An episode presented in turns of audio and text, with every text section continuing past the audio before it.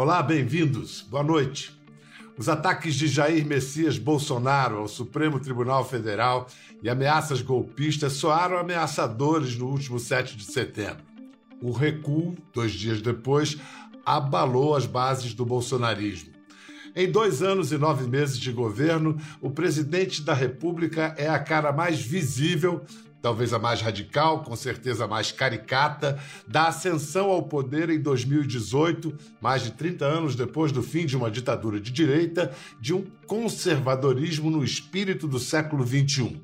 Para usar o termo corrente entre estudiosos, a nova direita brasileira, que fez uma mistura de liberais e conservadores no dia da independência, porém, não se viu defesa de livre mercado ou de pautas conservadoras. Centenas de milhares foram às ruas para defender a retórica populista de um presidente isolado politicamente.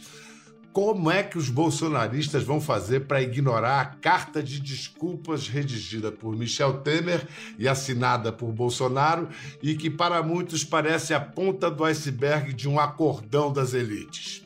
Para melhor entender o atual momento, vale olhar um pouco para trás. E para isso, para nos ajudar nessa empresa, temos na conversa hoje o cineasta e documentarista Josias Teófilo, excelência cultural da Nova Direita, e a cientista política e doutora pela USP, Camila Rocha, que mergulhou de cabeça nas cabeças desse grupo da Nova Direita.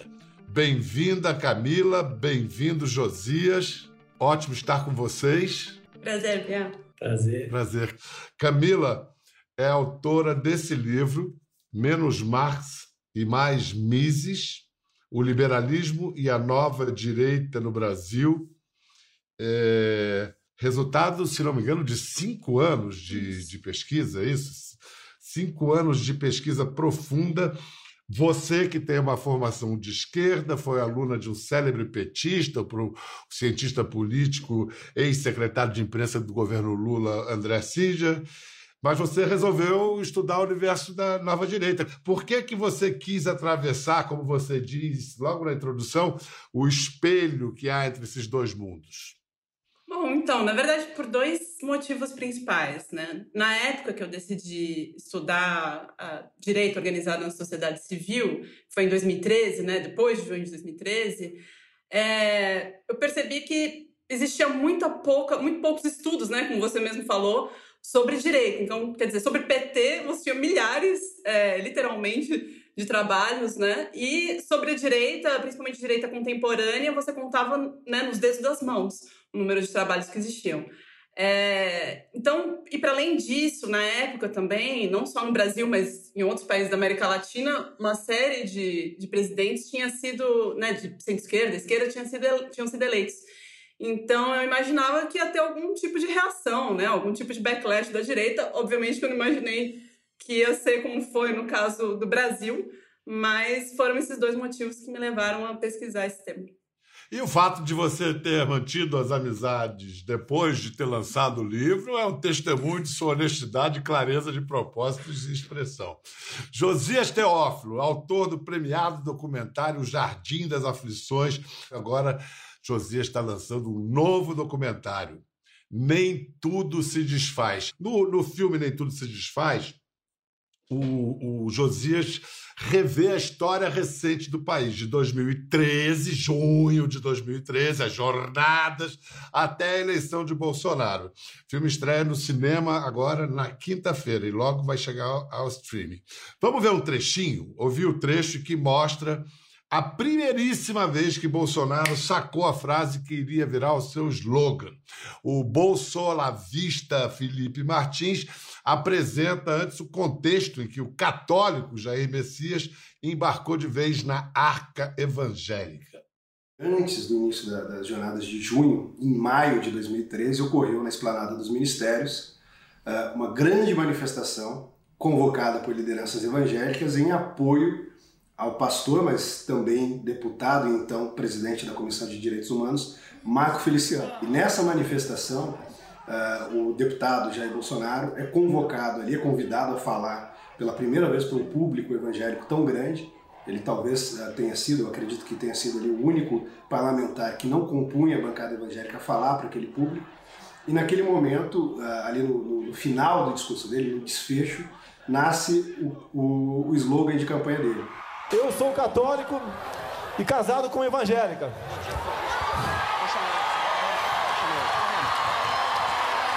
Eu estou emocionado por ter me dado a oportunidade de falar. Confesso que vim aqui para ouvir quem está aqui e para sentir como vocês estão sentindo quem está aqui falando. Assim sendo, um muito obrigado a vocês. Não sou evangélico, mas temos o mesmo objetivo, que esse sol que nos brilha na frente aqui, em nome de Deus. Acima de tudo! Deus acima de tudo! Bom, é, você, você apresenta uma tese que a direita chegou ao poder no Brasil num processo revolucionário. Revolução é um valor prezado pela esquerda, pela, pela, pela esquerda, costuma ser um paradigma da esquerda, não e, e desprezado pela direita. Você pode explicar essa contradição entre termos, uma revolução conservadora? Ah, pois é, aí que entra Gilberto Freire, né? Porque Gilberto Freire fala da questão dos revolucionários conservadores e, inclusive, ele cita é, é, militares que foram ditadores. Não é necessariamente um valor positivo para Gilberto Freire. Está no livro Ordem e Progresso, que é um livro é, excelente dele, né? A, a, a nova direita, ela parece tem algumas semelhanças com a esquerda da década de 90. É contra a imprensa tradicional, tem semelhanças que vão para além do conteúdo daquilo que você está.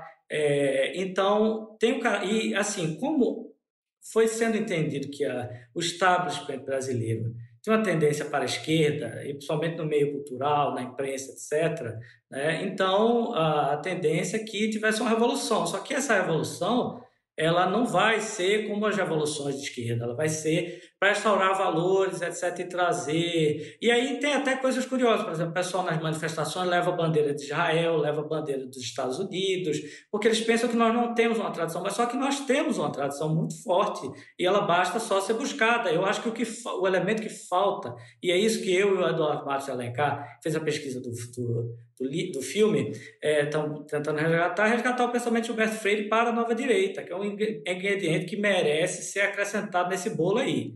Gilberto Freire, que aparece no filme do Josias em imagens encantadoras dirigidas pelo Joaquim Pedro de Andrade, né, do, do, da série de curtas que ele fez. Eu quero saber da visão da Camila sobre essa aparente contradição, mas antes vamos ouvir a, a, o comentário sobre essa questão, se isso foi um processo revolucionário dos conservadores ou não. Eu perguntei para um amigo do, do Josias, eles se conhecem, é o etnógrafo americano Benjamin Teitelbaum, que escreveu Guerra pela Eternidade, um dos maiores e mais sérios estudiosos da direita no mundo hoje.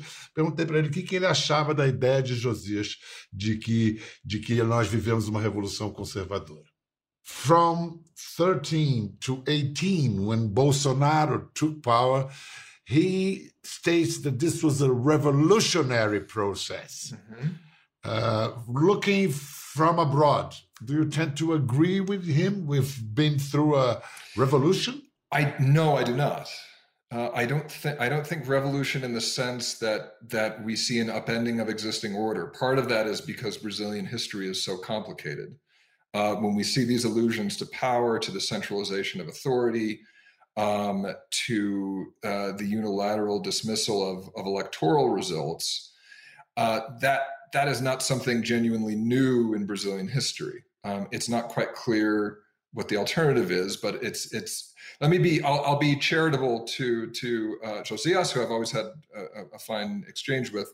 I, I think it's it's gray. We're in a gray zone. It's it's it's vague whether or not this would count uh, as as a revolution. Primeiro, deixa eu avisar quem quiser conhecer melhor o, o, o pensamento do Benjamin Teitelbaum na entrevista que a gente foi fez com eles, a conversa que a gente teve com ele foi ao ar no dia 6, está disponível no Globoplay. É um cara que explica muito bem as coisas como estão acontecendo. Camila, e você? Você não achou o filme convincente na apresentação da tese no retrato de um processo revolucionário? Olha, então acho que talvez eu fique um pouco no meio do caminho entre os dois, porque é o seguinte, na minha né, opinião, na verdade o que aconteceu foi que é, com, enfim, a, a Constituição de 88, né, se criou ali um pacto democrático novo, que é o Pacto de 1988. Então, esse pacto é fundado na Constituição e também no presidencialismo de coalizão, né? Então, essa necessidade de formar grandes maiorias para governar. E é esse pacto que passou a ser lido pela nova direita como uma hegemonia cultural esquerdista. E aí, claro, acho que vem, vem essa vontade, então, de romper com esse pacto. Mas aí, qual é a diferença que eu enxergo, né?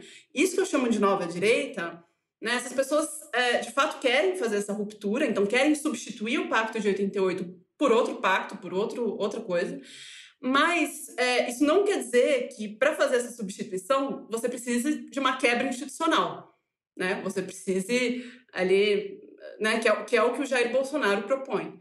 Então, é, eu acho que são. Por isso que eu, eu, distingo bastante assim, o que é o bolsonarismo, o fenômeno do bolsonarismo, do que é a nova direita. Ainda que eles tenham andado em paralelo, ainda que o governo Bolsonaro tenha né, pegado vários quadros, ideias né, dessa nova direita, é, são, na minha visão, são fenômenos diferentes. Então, eu acho que se a gente fosse classificar de fato, né, nesse, nesse termo, nos termos que o Josias usa de revolucionário, eu, eu acho que o bolsonarismo, sim, ele é revolucionário, claro, né, pensando numa revolução reacionária, né, que é, é diferente, mas é, sim, eu acho que daria sim para entender dessa forma, mas a nova direita certamente não, ainda que seja radical. Josias, é, eu sei que por motivos de trabalho você não estava em corpo nas manifestações de 7 de setembro, mas eu sei que você estava em espírito. É, você, mesmo em espírito, você não sentiu um certo incômodo ao lado de pessoas pedindo o fechamento do Supremo e intervenção militar? Eu acho que elas eram minoritárias, assim como era no impeachment. É, no impeachment tem, olha, tem doido em tudo que é lugar. Tem, não é privilégio da, da direita, não. Na esquerda também tem. Então, é, o, a, a gente tem que lidar com doido mesmo. Quem quer mexer com política tem que lidar com esse tipo de coisa. Não tem nada de errado. E olha só, eu acho que as pessoas têm o direito de ter suas ideias absurdas. Entendeu? É a democracia, é isso. Eu, eu achei aquilo impressionante, como é que o presidente da República, no exercício do seu mandato, convoca uma manifestação, provavelmente foi a, a maior manifestação da história do Brasil em favor de um presidente. Eu tentei procurar outra e não achei. Não tem. Nem Vargas é, conseguiu envolver propo tanta gente. Proporcionalmente, se você considerar que a máquina do Estado ajudou, e ajudou, é Getúlio, né? Uhum. Getúlio e as, os grandes eventos polifoliofeônicos no estado de São Januário. Pois é. É, é uma linguagem é, fascista. É até né? interessante você falar de Getúlio, porque a gente elegeu antes Getúlio, em 2018, ele se colocava como anti-Getúlio, vou privatizar, vou fazer tudo, vai acabar com as leis, incentivo, etc. E ele está virando cada vez mais o próprio Getúlio, o cara que ele está se, optando pelo uma visão mais estatista, não é? Ele tá, mas aí falta uma, uma visão cultural para isso que é, observe, a, a, a Petrobras ela pode ser privatizada, né? Alguém pode chegar lá e privatizar e acabou o legado de, de Vargas nesse sentido. Mas tem uma coisa que não pode ser acabada, que é o que foi feito na cultura. E a gente sabe que a cultura está sendo negligenciada a ponto de que não, ninguém nem sabe o que é que vai acontecer em 2022, na data mais importante do Brasil, que é o bicentenário da independência. Pois é, despre desprezando um campo fundamental, seja para a direita ou para a esquerda, superestrutural, uma, uma, é uma touca aí. Vem cá, eu ia, eu ia perguntar, Camila, para o Josias, mas vamos perguntar para você. É, o que, que representou o 9 de setembro, Camila? A carta. Ah, a carta. O 9 de setembro. A carta que o Temer escreveu e o Bolsonaro assinou. Pois é, na minha, eu acho que aquilo foi um, um recuo tático. Então, eu acho que o Bolsonaro continua com a mesma estratégia né, de promover uma quebra institucional no país, é, um golpe, né, como né, pessoas já falam. E eu acho que foi só um recuo tático. Ele percebeu que né, não, não ia conseguir é, fazer naquele momento. E também acho que tinha uma coisa de testar, né? Para sentir o terreno, ver quantas pessoas ele conseguia mobilizar, ver como ia ser. Ele está testando, na verdade. Então. Olha, o, o Josias assentiu ali quando você falou em recuo tático, ele é, sem dúvida. O problema do presidente é que ele fala essas bravatas e aí depois ele tem que recuar, porque é impraticável. Se ele quiser né, fechar o STF, vai ter. É, vão, vão fechar, a economia brasileira vai ter que se fechar para o mundo. E aí você não pode fazer isso. Ele simplesmente não pode. E nem os militares vão entrar nessa com ele agora, no contexto desse. Entendeu? Eu acho que entrariam nele se tentassem tirá-lo, se o STF tentasse empichá-lo, né, tirá-lo assim, aí eles entrariam. Mas agora não entrariam. Então não adianta nada ficar falando essas bravatas, ficar fazendo essas ameaças para depois tem que recuar. E aí, resultado, o capital político dessa imensa manifestação foi para zero. E aí as pessoas ficaram com raiva. Escuta, vamos ver agora. A gente falou do 7 de setembro. E o 6 de setembro é uma data que já ficou na história do Brasil também, quando o candidato Jair Bolsonaro levou a facada de Adélio Bispo.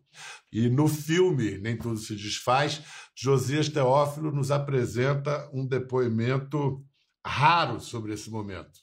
Carlos Bolsonaro, o filho. Eu vi meu pai caído num bar. Num bar.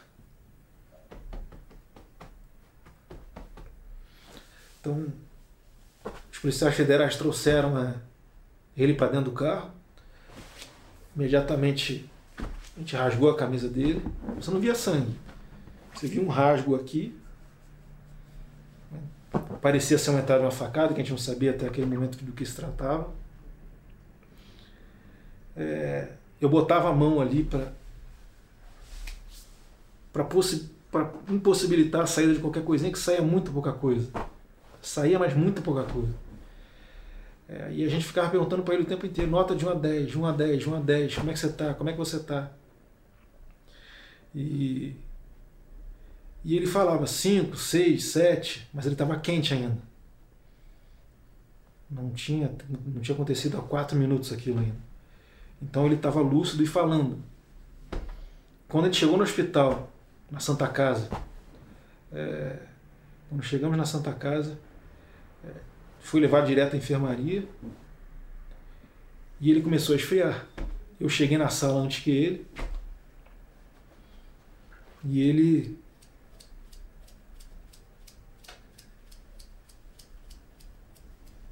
e ele estava com os braços amarrados urrava de dor, extremamente preocupado. Ele falava na filha dele o tempo inteiro: Tá doendo, tá doendo, tá doendo. Eu vendo aquilo, eu comecei a perceber que.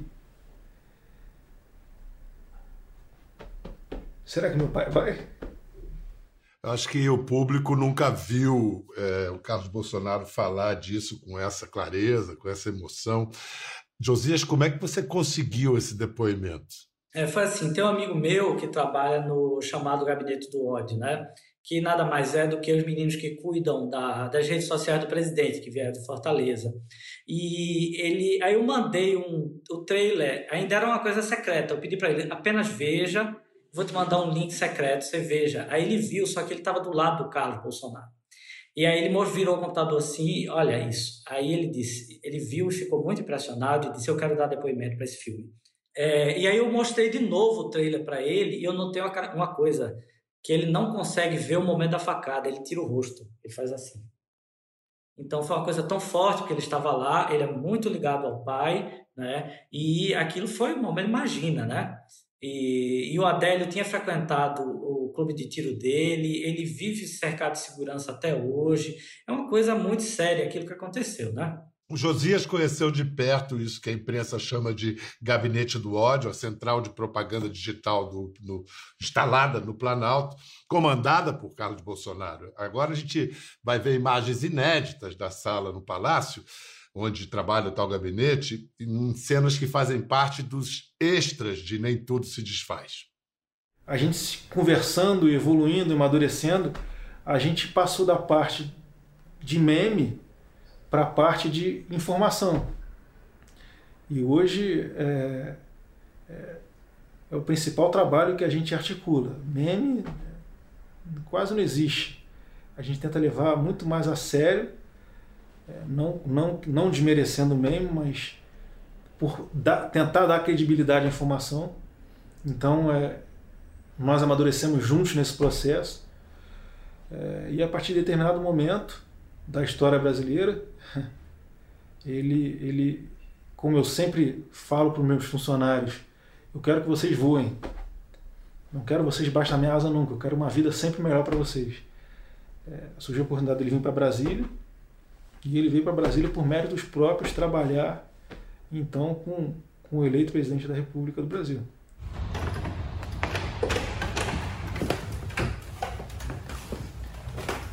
Aí tem essa medalhinha aqui que a gente ganhou aqui do, do dos generais. E aí aqui somos nós. Aqui sou eu, o brinquedo GP. Que é por causa disso que mais tarde virou o Vuduzinho. Alguém quer falar alguma coisa? Vuduzinho, uma coisa aí? Você quer aparecer aqui, pessoal, saber que é o Vuduzinho? Quer aparecer? Ah. Você é corajoso, hein, cara? Olha o Vuduzinho aqui, ó. Vamos conversar um pouco com o Vuduzinho aqui. Você, você é da onde? Aqui é o Matheus, que é o zoeiro, que veio lá do Ceará com a, com a trouxa. Né? Aqui é o Tess, porque é gordo. Aqui é o Moza, que é outro cara lá do Ceará. Aí a gente botou a cabeça grande aqui pra. Quer dizer que ele aqui é o Arthur, do Ventralb, que é palito. E aqui é o Caluxo, o Baiacuxo. Camila, a sua reação a essas cenas e a fala do Carlos, que, que assume o comando da, desse trabalho.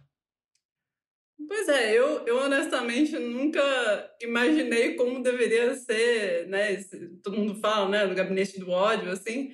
É, o, esse extra aí, ele conta um pouco mais do que isso, porque conta de onde eles vieram, né? Que são meninos do, da periferia da cidade de Fortaleza, que faziam memes, que criaram a página Bolsonaro Zoeiro, que é uma página importantíssima, porque essa página, ela, ela foi criada quando a, os perfis de Jair Bolsonaro na internet tinham, sei lá, 15 mil seguidores. Então, essas páginas alimentaram de seguidores da página de Bolsonaro. E o próprio pai nem acreditava que essas páginas existiam, ele pensava que era o Carlos brincando.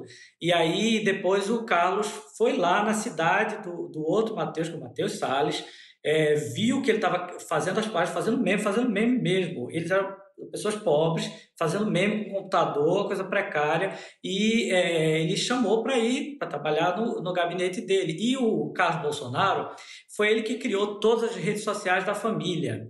Então, ele foi aprendendo o método de viralização, é, como fazer o que interessa para as coisas começarem a funcionar. E na prática, ele elegeu o pai. Agora, uma coisa que me chamou a atenção só, é, Josias, é porque também depois, com o tempo, foram se criando todo um, todo um aparato midiático alternativo, né? Para além do, do gabinete do ódio, vamos dizer assim. E que, enfim, funciona meio que em paralelo, mas que é, é não só replica, mas cria também muita coisa. E que, e, e, que explora notícias, explora e espalha notícias fraudulentas, que é, uma, que é a tradução precisa para fake news, né? Que não chega a ser privilégio da, da direita, né? É, a, a, esquerda também teve, teve muita fake news, né? A, isso tem tempo, né? Você vê quando, quando diziam que a, no interior eles saíam dizendo que se Dilma perdesse ia acabar o Bolsa Família e etc. A mentira é uma coisa muito comum na linguagem política, né? Camila, no seu livro, é, você meio que é, expõe que sem as redes sociais a nova direita continuaria envergonhada é a palavra que você usa. Ao mesmo tempo, quando a gente vê jovens dessa idade, como o Mateus, que se que esposam as ideias de direita, esses caras não têm vergonha de nada porque eles não viveram a vergonha da direita, que é, é longe para eles a ditadura. Eu observei as pessoas, assim, no começo com medo mesmo de falar que era de direita, e eu falo, não, tudo bem, você é de direita, não tem problema nisso. E aí, uns anos depois, as pessoas se afirmando é, orgulhosamente, né, como direita. É, quero que vocês me façam previsões, os dois, sobre o restante do mandato de Bolsonaro. Vai até dezembro de 22? Primeiro, Camila. Olha, difícil de, muito difícil de dizer, mas eu acredito que a intenção do Bolsonaro é que vá, é que chegue até as eleições é, e que no momento eleitoral aí né, seja, seja o, o grande momento do Bolsonaro para fazer o que ele quer fazer, né? Para fazer essa ruptura, enfim, né? Como as pessoas falam, dar um golpe ou nas palavras de hoje fazer a revolução. É o que eu imagino que vai acontecer. Josias, você acha que essa ruptura, o golpe, ou como queiram chamar, agora a aposta do, do Bolsonaro é pela via da reeleição? Claro, sem dúvida, pela via da reeleição. E não acho que vai cair, não. É, Bolsonaro não há tempo hábil para fazer esse impeachment. É, eu acho que não, não tem condições, a não ser que aconteça alguma coisa muito grave, né? E então, e eu acho que o cenário para 2022 é que se repita aquele contexto de 2018. Ou seja, Bolsonaro ele tem a seu favor o fato que ele fala coisas concretas. Ele chega lá e diz: olha, se o ladrão sai armado de casa, ele tem o quê? Ele tem que ser morto. Entendeu? É uma coisa prática. A pessoa que mora na periferia e lida com a violência, ela sabe o que isso quer dizer. Aí vem Lula e fala: nós queremos acabar com a desigualdade social através de programas que leva. É, então é muito abstrato para as pessoas entenderem. E ninguém deixou de acreditar que Lula é corrupto porque a Lava Jato foi, digamos assim, cancelada. As pessoas, eu acho que o antipetismo ainda é a maior força política do Brasil, apesar de que a nova direita tem se dividido cada vez mais, sim, e a tendência é que acontecesse isso mesmo. É preciso entender que o MPL não foi essa, isso tudo que eles dizem no impeachment. As coisas têm um componente de muita espontaneidade. Eles surfaram mais do que foram protagonistas. E, o, e essa a, a famosa direita limpinha também. Eles sofreram muito mais do que foram protagonistas. Os protagonistas foram as massas. A verdade é essa. Mas eu, eu posso só é, falar... Isso, eu quero, eu, eu quero a sua reação ao é. que o Josias falou, Camila. Então, Josias, uma coisa que eu fiquei pensando, e até é, também remetendo uma coisa que você já falou, é, é o seguinte, porque também a gente observa, isso é muito claro, né, em todas as, as nos, nos, próprios resultados eleitorais, não é nem pesquisa eleitoral, são os resultados né, que a gente teve em 2018, mas também que continuam se confirmando nas pesquisas, que é, né, esse fenômeno do lulismo é um fenômeno de classe popular, então que é muito claro assim, essa divisão do eleitorado entre pessoas mais pobres e com menos escolaridade, né, querendo votando e querendo votar no PT e no Lula, de um lado, e o eleitorado do Bolsonaro muito mais puxado por né, pessoas de maior renda e maior escolaridade. Tanto que se você vai ver os municípios em que eles foram mais votados em 2018, os municípios em que o Bolsonaro foi mais votado foram justamente né, no, em Santa Catarina, municípios de IDH altíssimo, né? Então, e, e o oposto do lado do, do, PT, né? Foram municípios no Nordeste, né, de IDH muito baixo e tal. Então, se a gente for pensar em 2000 e, no começo de 2018, aqueles 20% que o Bolsonaro tinha, era, era composto principalmente né, de pessoas de maior poder aquisitivo, homens, pessoas mais velhas, né? E tem esse perfil. Então, eu queria te ouvir. É, mas o, então, é o seguinte, eu acho que ele sabe disso aí que você está falando. Não é à toa que ele está é, reservando uma parcela importante do orçamento para a questão do novo Bolsa Família que ele está criando. E esse ele sabe que esse é o caminho. É, o por isso que eu falei, a gente elegeu antes Getúlio Vargas e no, no, no primeiro mandato, e se ele se eleger de novo, ele vai ser o Getúlio Vargas entendeu? No sentido de que ele vai chegar para ficar e vai é, ficar muito forte. Né? Bolsonaro está muito mais forte do que a imprensa está falando, do que os cientistas políticos estão falando. E se Bolsonaro ganha, aí sim a esquerda vai entrar no maior parafuso da sua história. E aí é possível que nasça uma nova esquerda. Camila, que o seu livro continue vendendo bem, Obrigada. porque é uma leitura muito importante para entender o que está acontecendo. Acho que todos devem é, ler, assim como devem assistir a Nem Tudo Se Desfaz, do Josias Teófilo. Muito obrigado, gente. Até a próxima. Gostou da conversa? No Globoplay você pode acompanhar e também ver as imagens de tudo que rolou.